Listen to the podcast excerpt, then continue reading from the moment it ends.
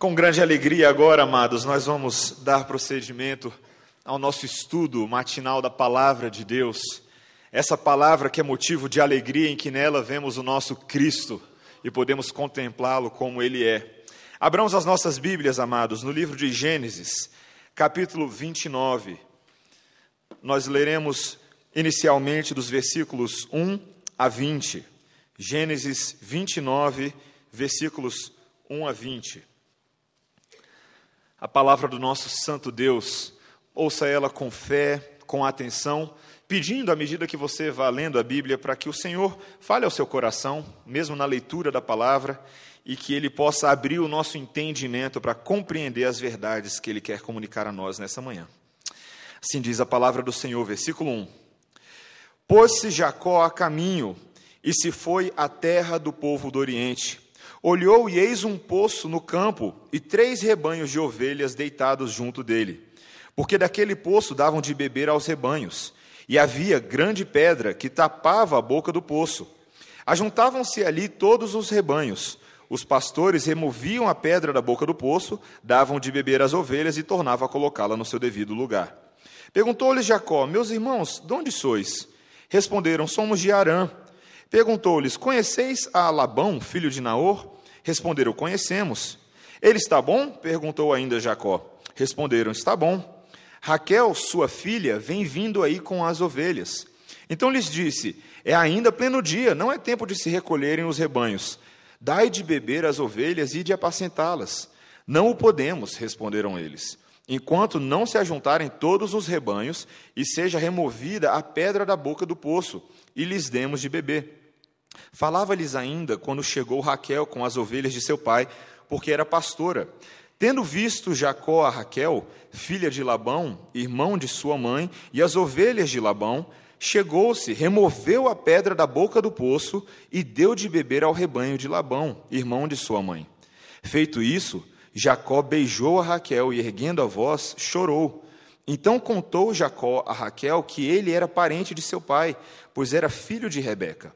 Ela correu e o comunicou a seu pai. Tendo Labão ouvido as novas de Jacó, filho de sua irmã, correu-lhe ao encontro, abraçou-o, beijou-o e o levou para casa. E contou Jacó a Labão os acontecimentos de sua viagem. Disse-lhe Labão: De fato, és meu osso e minha carne. E Jacó, pelo espaço de um mês, permaneceu com ele. Depois disse Labão a Jacó: Acaso, por seres meu parente, irás servir-me de graça? Dize-me qual será o teu salário. Ora, Labão tinha duas filhas, Lia, a mais velha, e Raquel, a mais moça. Lia tinha os olhos baços, porém Raquel era formosa de porte e de semblante. Jacó amava Raquel e disse: Sete anos te servirei por tua filha mais moça, Raquel. Respondeu Labão: Melhor é que eu te dê, em vez de dá-la a outro homem. Fica, pois, comigo. Assim por amor a Raquel, serviu Jacó sete anos, e estes lhe pareceram como poucos dias, pelo muito que a amava. Até aqui, por enquanto, a palavra do Senhor. Oremos mais uma vez. Santo Deus, nessa hora nós te rogamos e te imploramos, Deus, fala conosco. Fala poderosamente aos nossos corações e mentes, segundo o teu espírito, de acordo com a tua palavra para que a mensagem que se estabeleça e se solidifique em nossos corações nessa manhã seja tão somente a mensagem transformadora do Evangelho. Em nome de Jesus. Amém. Amém. Amados, a vida é cheia de ironias. Eu não sei se você já reparou quantas ironias nós vivenciamos e constatamos e presenciamos no nosso dia a dia. Você, por exemplo, chega para abastecer o seu carro no posto de gasolina e vira para o frentista sem saber que ele é palmeirense e fala: E aí, campeão? Não dá certo, né? Ou você vira para um cara que é bombeiro sem saber que ele é bombeiro e fala: Nossa, calor hoje está fogo, né? Ou para o joalheiro quando você vai comprar uma aliança para sua esposa e fala: E aí, tudo jóia? Né? São ironias pequenas que acontecem no dia a dia. Essas são situações corriqueiras. Tem ironias grandes que acontecem no nosso dia a dia. Né? Coisas surpreendentes e grandes coincidências. Eu poderia falar de várias situações aqui. A palavra de Deus, queridos, por incrível que pareça, é um livro, sim, dramático, cheio de personagens, mas é um livro muito mais irônico do que eu e você imaginamos. Existe um, um, humor irônico na forma como as coisas acontecem nas Escrituras. Por exemplo, Deus chega para Adão e Eva no jardim, depois de eles terem comido do fruto da árvore, e pergunta: Onde estás? É claro que Deus sabia onde Adão e Eva estavam, mas aquela pergunta retórica e um tanto quanto irônica visa nos ensinar alguma coisa. Ou quando Deus vira para Noé no meio do deserto e fala para ele construir uma arca no meio do deserto. Ou quando ele vira para Abraão, um homem já velho, avançado em idade, diz que ele vai ter um filho. E depois diz para esse homem para ele matar o seu filho. A, a, Bíblia é um livro repleto de ironias, queridos. E nem sempre as ironias que nós constatamos na vida, na Bíblia, são ironias engraçadas ou humorísticas, mas muitas vezes são pesarosas e nos, e nos trazem muita tristeza. Nesse mundo, nós constatamos a ironia de países desenvolvidos que se preparam para todos os tipos de circunstâncias, mas não conseguem lidar com ataques terroristas ou com tsunamis que matam 20 mil pessoas, 50 mil pessoas. Nós não entendemos a ironia de governantes que, na época de propaganda eleitoral, dizem que vão defender os interesses honestos do povo, mas quando assumem o poder se tornam os maiores e mais escandalosos corruptos que o país já viu. Muitas vezes, queridos, essas ironias da vida nos levam a sermos descrentes dos propósitos de Deus. Até quando o ímpio prosperará?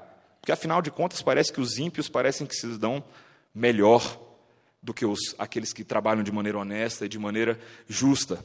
A palavra de Deus, queridos, mostra como Deus age por meio dessas grandes ironias.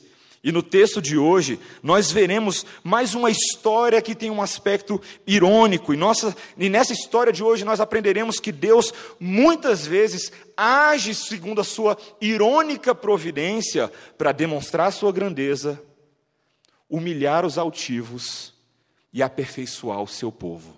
É isso que nós veremos nessa história de hoje. Deus age na sua irônica providência, queridos para demonstrar sua grandeza, humilhar os altivos e aperfeiçoar o seu povo. Nós veremos isso em duas partes. Olhe para a sua Bíblia, a partir do versículo 1, capítulo 29. A primeira coisa que nós veremos é como as promessas pactuais de Deus, essa providência de Deus, direciona o seu cuidado para o seu povo, apesar do seu povo. Vamos entender aqui o que o texto fala. O texto começa dizendo, versículo 1: Pôs-se Jacó a caminho e se foi à terra do povo do Oriente. De onde Jacó estava saindo e para onde Jacó estava indo. Vamos lembrar um pouco o que aconteceu nos capítulos anteriores. Lembre-se, queridos, nós estamos falando de Jacó, o enganador. Jacó que perpetrou uma das maiores manipulações já registradas nas Escrituras. Ele consegue roubar o direito de primogenitura do seu irmão, ou pelo menos a bênção que estava designada para Esaú. Seguindo as orientações da sua mãe, ele arma toda uma situação, se veste com, com uma pele, se faz passar pelo seu irmão Esaú e engana o seu próprio pai de tal maneira que ele recebe a bênção que era do seu irmão, e o seu irmão passa a odiá-lo e desejava matá-lo, se comprometeu a matar em seu coração. Isaac, incitado pelo medo de sua esposa Rebeca, manda Jacó fugir, manda ele procurar uma esposa em Padã Arã, para tomar uma das esposas do, do seu cunhado Labão, irmão de Rebeca. E ao fazer isso, ele transmite a Jacó uma aliança, a mesma aliança que ele havia recebido diretamente de Deus e de seu pai Abraão, de que as promessas de Deus para com seu povo também seriam as promessas para Jacó, de que Deus haveria de abençoá-lo e Deus haveria de protegê-lo, apesar de quem Jacó era. E essa história continua, queridos. Deus se, se revela a Jacó num sonho. Lembra que o pastor Emílio explicou para a gente a natureza absurda desse sonho, em que Jacó vê uma escada. Uma escada que vai até o topo do céu e anjos subindo e descendo por essa escada. E Deus confirma mais uma vez, nesse local em que Jacó nomeia de Betel, a casa de Deus, ele confirma o seu compromisso com Jacó, e Jacó, em resposta a Deus, erige uma coluna e adora ao Deus que lhe deu a promessa. Esse é o, é o contexto em que nós estamos lendo. E agora Jacó, então, parte na sua grande jornada. O versículo 1 diz que ele vai para a terra do povo do Oriente. Desde já nós começamos a ver essa proteção de Deus na vida de Jacó. Afinal de contas, eu não sei se você lembra lá em Gênesis 24, que Eliezer, o servo de Abraão, já havia feito essa viagem antes. E era uma viagem longa, perigosa, de muitos quilômetros, para o norte da Síria. E Deus honrou a sua aliança com Jacó, conduzindo ele em segurança na sua jornada. Quando chegamos no versículo 2, nós lemos: Olhou e eis um poço no campo e três rebanhos de ovelhas deitados junto dele, porque daquele poço davam de beber aos rebanhos e havia uma grande pedra que tapava a boca do poço. Ele chega seguramente ao seu destino, mais especificamente a esse poço onde os seus os pastores daquela terra estavam com seus rebanhos, e enquanto os pastores estavam ali esperando pelos outros rebanhos, Jacó se aproxima deles e começa uma conversa. E aí, pessoal? Meus irmãos, ele se identifica como um irmão, alguém próximo daqueles homens, apesar da distância geográfica, mas alguém que era relacionado à família. E ele pergunta para eles uma série de coisas. Por exemplo, no versículo 4, ele fala: De onde vocês são? Somos de Arã. Ah, Perguntou-lhes: Vocês conhecem Labão? Afinal de contas, era quem ele estava procurando, filho de Naor, da sua família. Sim, nós conhecemos. Ele está bom? Tá bom. Sabe aquelas perguntas que você vai conversando no dia a dia com uma pessoa que você não conhece? Você começa a desenvolver conversa? É o que ele está fazendo aqui. E, e se a gente não prestar atenção, a gente começa a perder os detalhes da providência de Deus. Lembre-se, queridos, que Jacó foi atrás de uma esposa. Jacó foi atrás de, de alguém com quem ele pudesse selar um compromisso que daria continuidade às promessas de Deus. Mas essa esposa não está ali. Quem estão ali são os pastores. Mas os pastores estão ali com uma determinada situação. Tem uma tampa bem pesada e larga sobre o poço de onde eles davam de beber as ovelhas. E eles estavam ali aguardando os outros rebanhos chegarem para eles poderem, juntos, todos os pastores, removerem essa pedra pesada e darem de beber às ovelhas. E Jacó pergunta: o que vocês estão esperando? Afinal de contas, vocês não podem simplesmente tirar? Não, a gente tem que esperar os outros chegarem. E nessa espera de Jacó, o texto diz para a gente que, de repente, aparece uma pastora. Hum, uma pastora. Lá vem Raquel com as ovelhas de seu pai Labão. Veja, a partir dos, dos versículo, do versículo 9, falava-lhes ainda quando chegou Raquel com as ovelhas de seu pai, porque era pastora. Tendo visto Jacó a Raquel, filha de Labão, irmão de sua mãe, e as ovelhas de Labão, Jacó resolve dar uma de machão. Ele olha para Rebeca, ele olha para as ovelhas, estrala os dedos, dá aquela alongada básica e se dirige à tampa e remove sozinho a tampa do poço.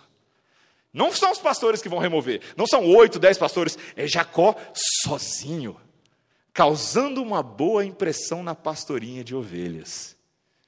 Após fazer isso, ele deve dar aquela olhada para ela, ele se dirige até ela e dá um beijo na mulher. Que homem ousado esse Jacó! Claro que Raquel devia estar um pouco impressionada com a situação, sem entender o que estava acontecendo, mas naqueles dias era costumeiro que parentes se beijassem como uma forma de se cumprimentar. E aí, uma vez feito isso, no versículo 11, ele beija Raquel, erguendo a sua voz, e chora. Uma situação engraçada. Provavelmente ele chora porque a sua viagem está chegando ao seu objetivo. Provavelmente ele está descarregando a sua carga emocional de ter viajado durante todo esse tempo e de repente ele vê Raquel, provavelmente aquela que haveria de ser a sua esposa. O texto deixa bem claro que ele fica impressionado com Raquel. Lá na frente nós vamos ler que a beleza dela era estonteante, era uma mulher de porte e semblante atraentes. E Jacó passa então no versículo 12 a contar para Raquel que ele era parente dela, parente de seu pai, pois era filho de Rebeca, e ela corre e comunica isso a Labão. Queridos, até esse ponto a história vai se desenvolvendo, mas nós temos também que prestar atenção em outros detalhes. Ah, diferente de Eliezer, servo de Abraão, há muitos anos antes, Jacó tem uma atitude diferente. Ele, ele ele tem uma história semelhante, afinal de contas, ele chega, ele vê um poço, vê pastores, vê ovelhas, Mas ele não faz as mesmas coisas que Eliezer fez no passado. Lembra que Eliezer, o Damasceno, quando foi enviado por Abraão para procurar uma esposa para Isaac, que viria a ser Rebeca, ele faz uma série de coisas na sua jornada. Primeiro, ele ora. Ele entrega a Deus a sua jornada. A gente não vê Jacó fazendo nada disso.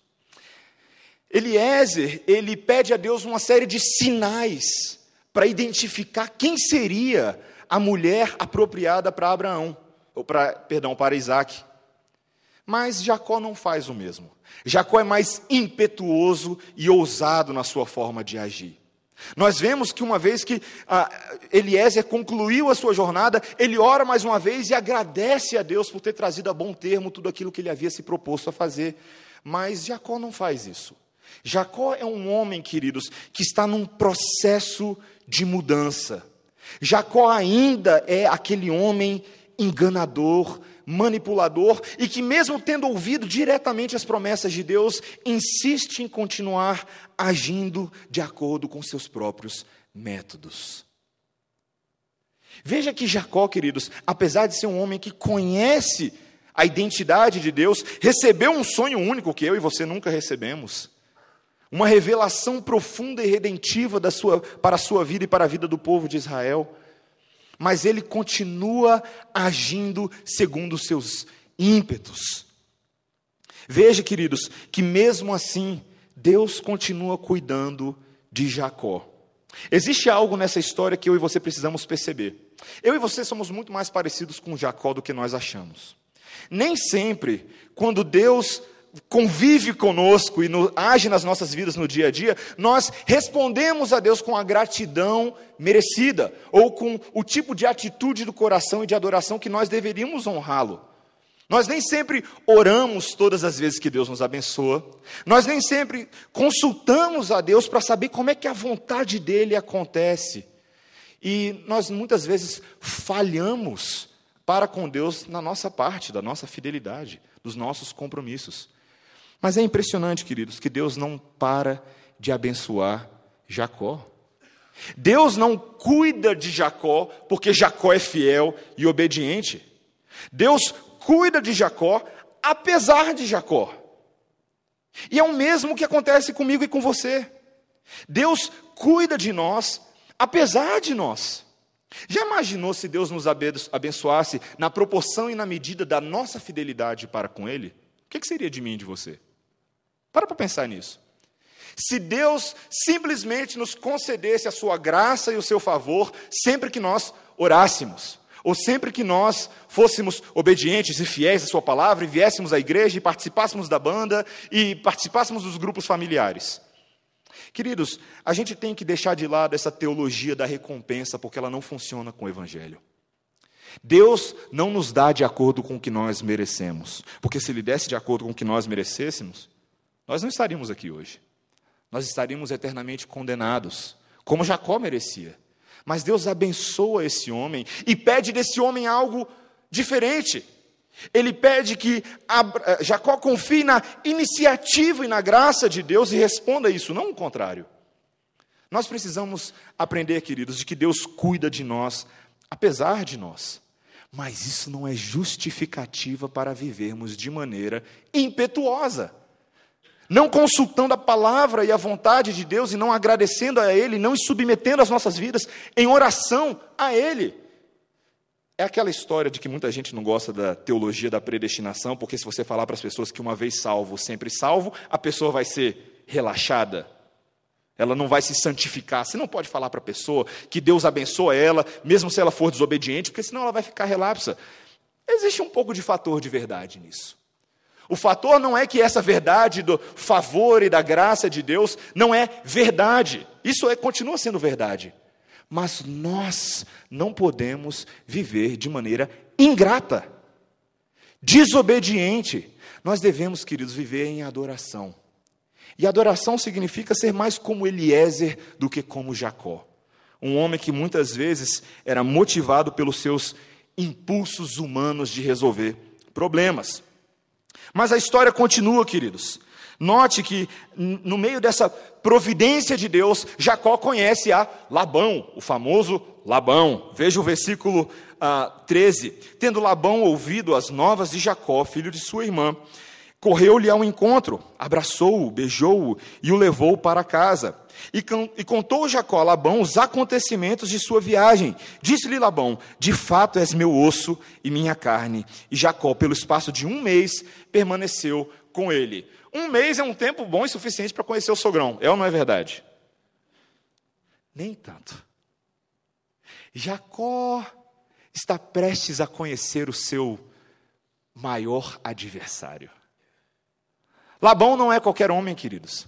Lembre-se que lá em Gênesis 24, quando Labão recebe a Eliezer, ele fica impressionado pelos presentes que Eliezer concede a Rebeca, as pulseiras, as posses, e ele convida Eliezer para se adentrar ao lar, baseado naquela impressão ocular das coisas que ele via. Labão já vem alguns capítulos denunciando que tipo de caráter ele tem, e Jacó está prestes a conhecer esse lado do seu futuro sogro. Claro que no primeiro momento, veja o versículo 15, depois disse Labão a Jacó: Acaso por seres meu parente, uh, irás servir-me de graça? Diz-me qual será o teu salário. Ou seja, ele não poderia simplesmente contratar Jacó como se fosse um mero empregado ou um escravo, porque ele era um parente. Então ele pergunta: em troca de que você quer trabalhar e passar esse tempo comigo? E neste ponto há uma revelação fundamental para essa história. Duas mulheres, duas histórias: Lia e Raquel.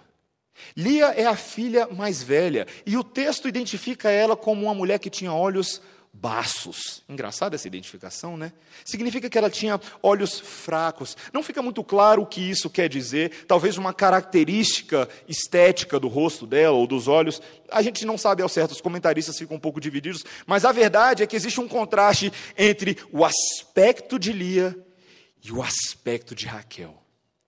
Lia era uma mulher que não era tão bonita quanto Raquel não era tão atraente e portosa como Raquel. E veja que Jacó, no versículo 18, amava Raquel. E ele diz a Labão: Eu te servirei sete anos pela sua filha mais nova. Sete anos trabalhando para se casar com a filha mais nova. Quanto tempo você ficou noivo da sua esposa mesmo? Foram sete anos? Sete anos trabalhando para o sogro? Esse é o compromisso que ele faz com o seu sogro. Respondeu-lhe Labão, versículo 19: Melhor é que eu dê, em vez de dá-la a outro homem. Fica, pois, comigo.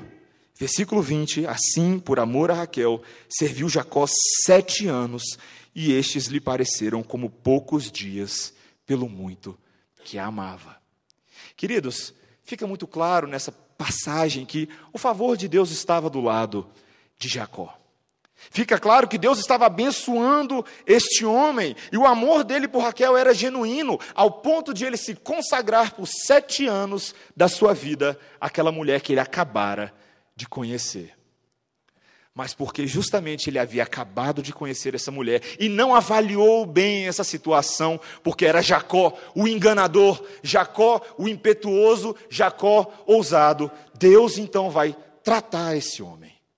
Deus vai usar uma situação a partir desses próximos versículos para tratar o caráter desse homem e fazer de Jacó o enganador em Jacó o santo. Veja que a partir do versículo 21, queridos, nós veremos Deus purificando os seus servos e promovendo redenção segundo sua irônica providência. Veja o versículo 21. Disse Jacó a Labão: Dá-me minha mulher, pois já venceu o prazo para que me case com ela. Reuniu, pois, Labão todos os homens do lugar e deu um banquete. À noite, conduziu a Lia, sua filha, e a entregou a Jacó, e coabitaram. Para a serva de Lia, sua filha, deu Labão Zilpa, sua serva. Ao amanhecer, viu que era Lia por isso disse Jacó a Labão: Que é isso que me fizeste? Não te servi eu por amor a Raquel. Por que, pois, me enganaste? Respondeu Labão: Não se faz assim em nossa terra. dá-se a mais nova antes da primogênita. Decorrida a semana desta, dar-tínhamos também a outra, pelo trabalho de mais sete anos que ainda me servirás. Concordou Jacó e se passou a semana desta. Então Labão lhe deu por mulher Raquel, sua filha. Para a serva de Raquel, sua filha, deu Labão a sua serva Bila, e coabitaram. Mas Jacó amava mais a Raquel do que Lia, e continuou, continuou servindo a Labão por outros sete anos. Parece história de novela. É impressionante, queridos. O verso 21 mostra que após sete anos de trabalho, Jacó vira para Labão e fala: Labão, está na hora, Labão. Você acha que eu esqueci? Estou trabalhando há sete anos para você. Está na hora de você cumprir a sua parte do acordo. Versículo 22, então Labão decide dar uma festa, um grande banquete. Ele reúne os homens daquela terra e vai dar uma festa segundo os costumes da união matrimonial dos seus dias. Era comum que eles festejassem por vários dias. Ele reúne os homens, dá uma festa, um grande banquete e veja a ironia da inspirada palavra de Deus. O texto diz no verso 23 que a festa, ou num determinado momento, era de noite. Claro que você pode simplesmente imaginar, ué, mas de noite é onde as coisas entre casais acontecem.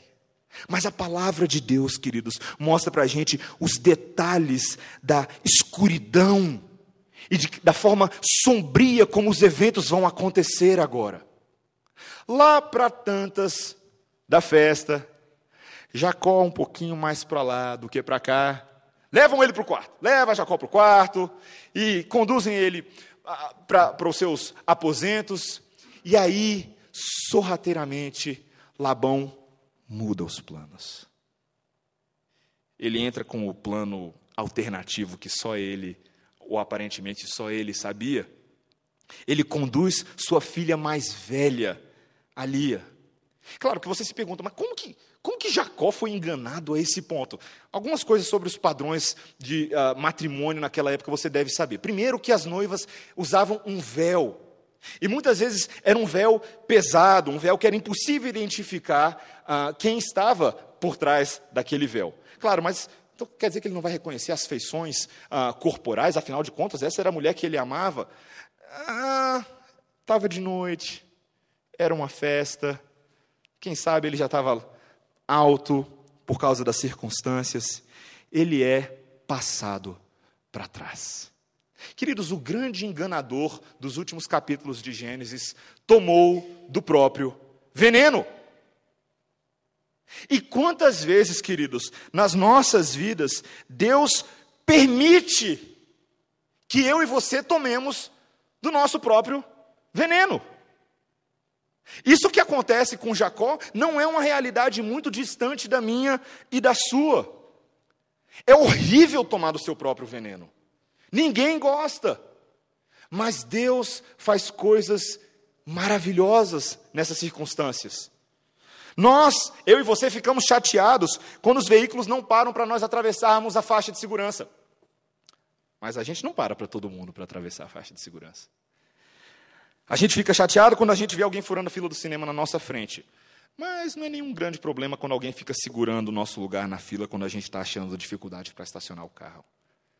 A gente ah, fica chateado quando a gente vê alguém no nosso trabalho recebendo uma promoção de emprego por meios ilícitos, mas quando é a nossa vez de ganhar a mesma boquinha, a gente não vê muito problema nisso. Nós reclamamos da incompetência do governo em não cumprir as suas promessas, aquelas coisas que são prometidas antes, mas nós, como cidadãos, fazemos a mesma coisa. Nós enganamos, sonegamos, deixamos de pagar as nossas taxas. Nós ficamos chateados com outras pessoas fazem conosco. O que nós fazemos com elas? Frequentemente. A história de Jacó se aproxima da minha e sua realidade. Porque quando o pecado é a nosso favor, nós não clamamos por injustiça ou por ah, não estarmos sendo tratados de maneira justa. A verdade, queridos, é que essa história é a nossa ironia, é a nossa forma de agir. Nós somos enganadores. Nós queremos tirar proveito e tentamos encontrar benefícios sempre que possível, mas ficamos chateados quando as pessoas ao nosso redor agem da mesma maneira conosco. Lembre-se, queridos, que a palavra de Deus diz que o amor, o verdadeiro amor, consiste em fazer para os outros aquilo que você deseja que façam para você também. Essa mensagem é carregada por todas as Escrituras, mas o coração pecaminoso, idólatra e rebelde de Jacó fala mais alto, e ele se percebe como vítima do engano que ele praticou durante tantos anos. Ele toma do seu próprio veneno, e isso foi essencial na sua transformação e no seu aperfeiçoamento. Queridos, Deus muitas vezes permite que nós sejamos humilhados por causa do nosso próprio pecado, para inclusive compreendermos a dimensão das consequências do nosso pecado, para não fazermos isso nem contra outras pessoas e muito mais contra Deus. Quando eu e você sofremos por amor a Cristo, de uma certa maneira nós passamos a compreender como Cristo sofreu o pecado daqueles que fizeram maldades, injustiças iniquidades contra Ele. Sofrer por causa do pecado pode ter um grande benefício para o povo de Deus. Nos desvia do caminho mau, nos coloca na trilha boa e nos humilha. Veja que a humilhação de Jacó vai durar muito tempo, queridos uma semana inteira de festa. Uma semana em que Jacó, indignado, ele chega antes para Labão e fala: Você me enganou. Versículo 26. Respondeu Labão: Não se faz assim em nossa terra. Dá-se a mais nova antes da primogênita. Decorrida a semana dessa, dar-te-emos também a outra, pelo trabalho de mais sete anos que ainda me servirás. Concordou Jacó e se passou a semana desta. Então Labão lhe deu por mulher Raquel, sua filha uma semana meditando no que serão os próximos sete anos da sua vida. Deus trata, queridos. Não estou tentando defender uma teologia aqui de que Deus pune a gente com os mesmos pecados que a gente faz, simplesmente para a gente aprender liçõezinhas de moral. Não é isso, queridos. Mas Deus adora uma ironia. Deus adora mostrar como ele usa as próprias situações pecaminosas de seus agentes humanos para realizar os seus propósitos redentivos. E queridos, de uma maneira misteriosa nessa história, Deus está cumprindo na vida de Jacó e de seus descendentes exatamente o que ele prometeu para ele alguns dias antes, ou alguns anos antes. Deus havia prometido a Jacó que daria a ele uma grande descendência de que as promessas de Abraão, de que as promessas de Isaac seriam deles também, dele também. E o que, que acontece nessa história? Jacó passa a ter duas esposas. Sim, uma situação de conflito familiar introduzido pelo sogro mesquinhento e safado, mas uma situação que irá promover o estabelecimento dos cabeças de família da tribo de Israel. Porque afinal de contas, queridos, a partir deste relacionamento complicado é que irão nascer José, Rubem, Judá e todos os outros cabeças das doze tribos. Inclusive, as servas que foram dadas às meninas, a Raquel e Lia, viriam a também ser mães de alguns desses patriarcas de Israel. A verdade, queridos, é de que Deus governa inclusive sobre as ações desses agentes humanos, para fazer cabalmente tudo aquilo que ele se propôs a fazer. Essa é a santa ironia de Deus. Queridos, a suprema ironia de Deus é o seu plano de salvação, do qual a Bíblia fala. Deus usa dessa ironia para escolher os seus servos e governar sobre os seus servos e agir por meio deles. Ele coloca o seu projeto de aliança nas mãos de um enganador como Jacó. Ele manda Moisés, que era gago, falar com Faraó. Ele saúda Gideão como homem valente, quando ele estava escondido, morrendo de medo dos, dos midianitas. Ele escolhe o menor dos filhos de Jessé para lutar contra um gigante. O aparente absurdo dessas escolhas tinha um objetivo: o de mostrar quem realmente agia. Não era Jacó, não era Davi, não era Noé, era Deus o tempo inteiro. Era Deus cuidando do seu povo. O apóstolo Paulo entende tão profundamente essa realidade, queridos, que no capítulo 1 de 1 Coríntios, a partir do versículo 18, ele diz: Certamente a palavra da cruz é loucura para os que se perdem, mas para nós que somos salvos, é o poder de Deus. Como que isso é possível, queridos? Pois está escrito, porque Deus disse: Destruirei a sabedoria dos sábios e aniquilarei a inteligência dos instruídos. Porque tanto os judeus pedem sinais, como os gregos buscam sabedoria, mas ao pregarmos Cristo crucificado, nós estamos pregando um escândalo irônico para os judeus e uma loucura irônica para os gentios.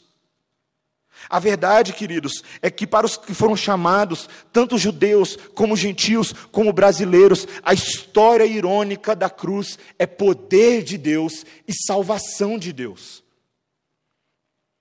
Porque a loucura de Deus é mais sábia do que os homens, e a fraqueza de Deus é mais forte do que os homens. Irmãos, reparai nisso na sua vocação, é o que Paulo falou. Visto que não foram chamados muitos sábios segundo a carne, nem muitos poderosos, nem de muitos, muitos de nobre nascimento, porque Deus escolheu as coisas loucas deste mundo para envergonhar os sábios, escolheu as coisas fracas do mundo para envergonhar as fortes. E ele escolheu as coisas humildes e desprezadas e aquelas que não são, para reduzir a nada as que são, a fim de que ninguém se vanglorie na presença de Deus. A lógica do Evangelho, queridos, não é a minha e a sua lógica. Deus não predestina ou escolhe ninguém segundo os méritos que essa pessoa tem a oferecer. Afinal de contas, a gente não tem porcaria nenhuma para oferecer a Deus. Deus não faz sentido para a nossa lógica humana. Ironicamente, essas pessoas que não têm mérito nenhum para receber a graça de Deus, é por, por essas pessoas exatamente que Ele dá o seu precioso sangue sem pedir nada em troca. Ironicamente, ele oferece um meio como ah, para alcançar a salvação, uma fé que não se explica por nenhuma lógica. E garante que não abre mão de nenhum dos pecadores que resgatou, mesmo sabendo que nós continuaremos a pecar. A maior ironia de todos é que o rei do mundo vem numa manjedoura. Que o rei do mundo não entra na cidade numa Ferrari, mas num jumentinho. Que o rei do mundo é traído por um miserável por 30 moedas de prata que o rei do mundo é reconhecido como rei por Pôncio Pilatos, mas que faz vista grossa e prefere não lidar com a realidade dos fatos. É que o rei do mundo, para vencer, ele tem que morrer. E a maior ironia é que aqueles que o crucificaram, achando que estavam fazendo um grande bem à sociedade, estavam fazendo exatamente aquilo que Deus desejava que eles fizessem. Quanta ironia Glória a Deus por essa ironia. Se não fosse essa ironia, queridos, eu e você não poderíamos estar aqui hoje. Nós não poderíamos nos alegrar, nós não poderíamos esperar, e nós não poderíamos, de maneira alguma, ter motivo para nos felicitarmos uns aos outros. Ironicamente, queridos, ironicamente, você veio aqui hoje você podia estar assistindo a Fórmula 1 ou alguma coisa parecida. Mas Deus começou um plano de salvação há milhares de anos atrás. E você aqui hoje, que crê em Jesus Cristo, é descendente de Jacó, descendente de Abraão, descendente da promessa. Amém? Vamos orar.